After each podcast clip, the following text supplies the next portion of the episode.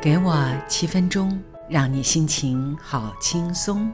各位亲爱的听众朋友，大家好，我是家珍，欢迎收听《真心花园》网络广播节目，让我的声音陪伴你。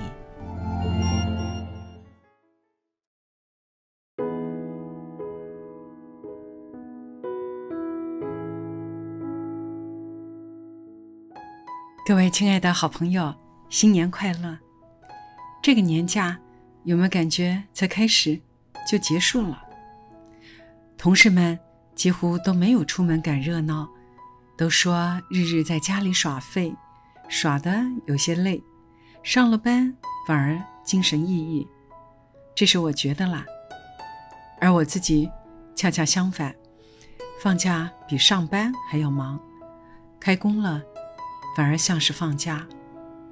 因为上班要做的事都是喜欢的事，而放假用的是另一个身份，为了家人忙于进出厨房和往返接送的奔波。虽然很喜悦为家人做这些事，但真的好累呀！每天几乎都要做菜、洗碗、整理内务，假期就在忙碌中。和瘫软在沙发上度过了一种幸福的疲累感。还好，一年顶多一次。我这做大姐的，有着联系大家的责任。家庭关系果真是人生的缩影，所有最真实的感觉都在家人互动中展现。而过年。恰恰是审视关系的时刻。在我记忆里，过年聚在一起，常常都是争吵而不欢而散。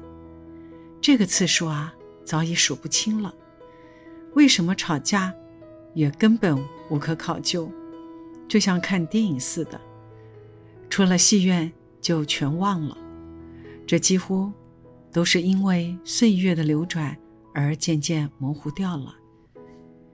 也看着别人的新年故事，老父老母手足推脱，不愿照顾，互丢皮球，还要指责照顾者不够用心。这种戏码太普遍了，冷暖自知。这些人临到自己老了，不知会面对什么样的情况。年纪大了。还有什么好争吵？或者说，也吵不出个名堂来了。没什么家产，没什么利害关系，就是手足之情，愿意多付出一点的，愿意多容忍一点的，愿意装聋作哑，避开争端的功力，的确会因岁月的磨练而增强。妈妈。除了突然因为欢喜而自己能够举杯畅饮的动作让大家赞叹之外，他依然沉默的任由我摆布。这个情节一转眼也将近二十年了。我觉得他是有觉知的，只是无法说话而已。为出嫁时过年，最爱骂人的就是他。年节家事太多，没有帮上忙的，就等着他的机关枪扫射。很快的，大家都逃之夭夭。年节突然一片静默，就像他现在一样。能够走过将近一甲子的手足关系，还能和和气气的一起吃饭过年，真的很不容易。成长过程，经历多少吵吵闹闹，最终依然还可以一起过节，和乐如常。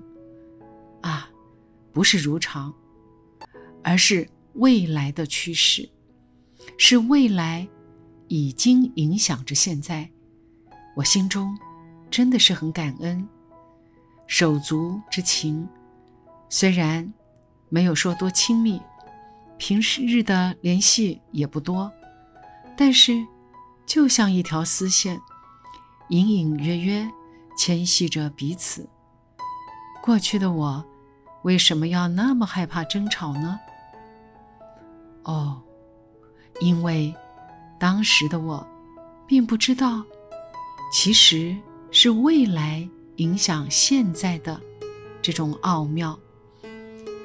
孩子们已经处于各自忙碌的阶段，聚在一起更难了。像弟弟的女儿，小时候和自己的女儿像极了双胞胎，出生只差一个星期，长长的同进同出。三十年过去了，因为她是空姐，好不容易过年回国，却必须做防疫隔离，最终啊，还是等不到她回家吃个团圆饭。而女儿，却破天荒的从除夕前两天就带着我到大雪山践行，第二天又带着我爬云嘴山。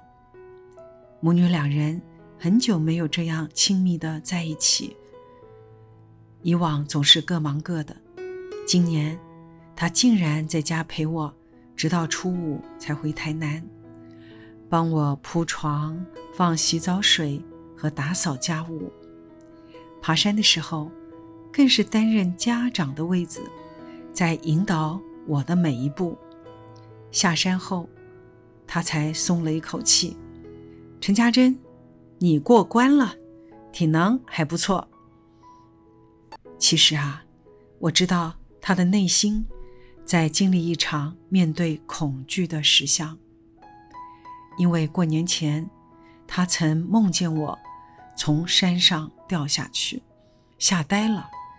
醒来后心悸犹存，画了梦境中的示意图给我看。他试图救我，但心情恐惧至极。于是，他内心悄悄地决定，要面对恐惧最好的方式，就是正视它。而我，配合演出。母女两人。再加上邀约的一位运动健将，而女儿一样喜欢爬山。两人呢，一前一后的看着我的脚步，并且在过程中为我留下了许多记录。真是惊险万分的爬山过程。但是，帮着他完成面对死亡分离的恐惧。我知道，女儿在表达对我。难以言喻的爱。